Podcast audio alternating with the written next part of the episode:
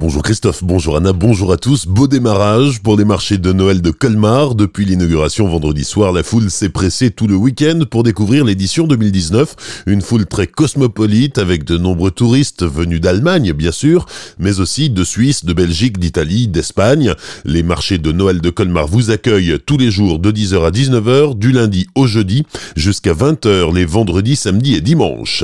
À Strasbourg, le marché de Noël s'est ouvert sous haute surveillance vendredi soir, après l'attentat qui a coûté la vie à 11 personnes, le ministre de l'Intérieur Christophe Castaner est venu rassurer.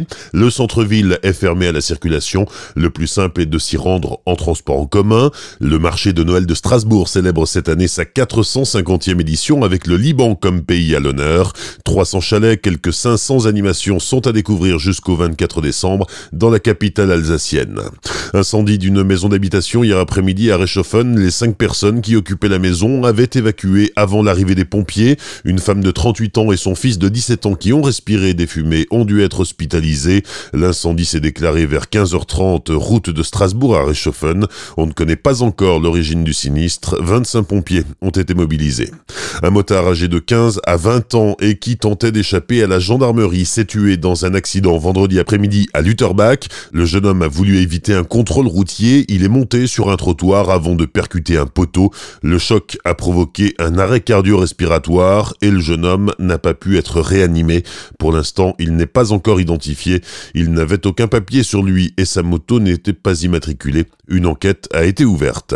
Samedi, les motards de la gendarmerie de Célestat ont arrêté un homme à 181 km heure sur la départementale 500 à hauteur de Bischofsheim. C'était un jeune conducteur, moins d'un an de permis. Il n'aurait pas dû dépasser les 100 km heure sur ce tronçon limité à 110. Son permis a été confisqué. Il sera convoqué prochainement devant le tribunal.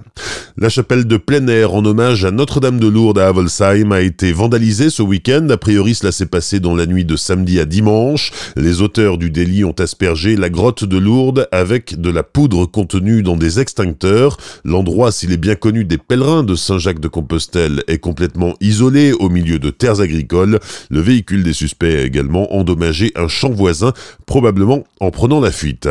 Pas de croissant ni de pain frais ce matin pour les habitués de la boulangerie Créateur d'envie, rue de Saint-Dié à Célestat. La petite succursale en centre-ville avait déjà fermé le 8 novembre. Après 16 ans d'activité, le couple de patrons Thierry Virginie Head ont décidé de tirer le rideau définitivement. Cela faisait plusieurs années qu'ils peinent à recruter de façon pérenne et sereine.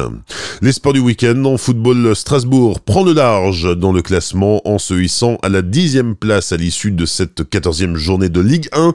Les Strasbourgeois ont battu Amiens par 4 buts à 0 samedi soir sur la pelouse du stade de la Licorne. En basket, dixième journée de Jeep Elite, là aussi, succès alsacien avec une victoire de la SIG samedi soir face au Mans. Score final 82-90, Strasbourg est 9 du classement de Jeep Elite. Et puis en Pro de handball, les Violets de Célestat ont battu Massy 27-31 samedi soir. C'était la dixième journée de Pro League.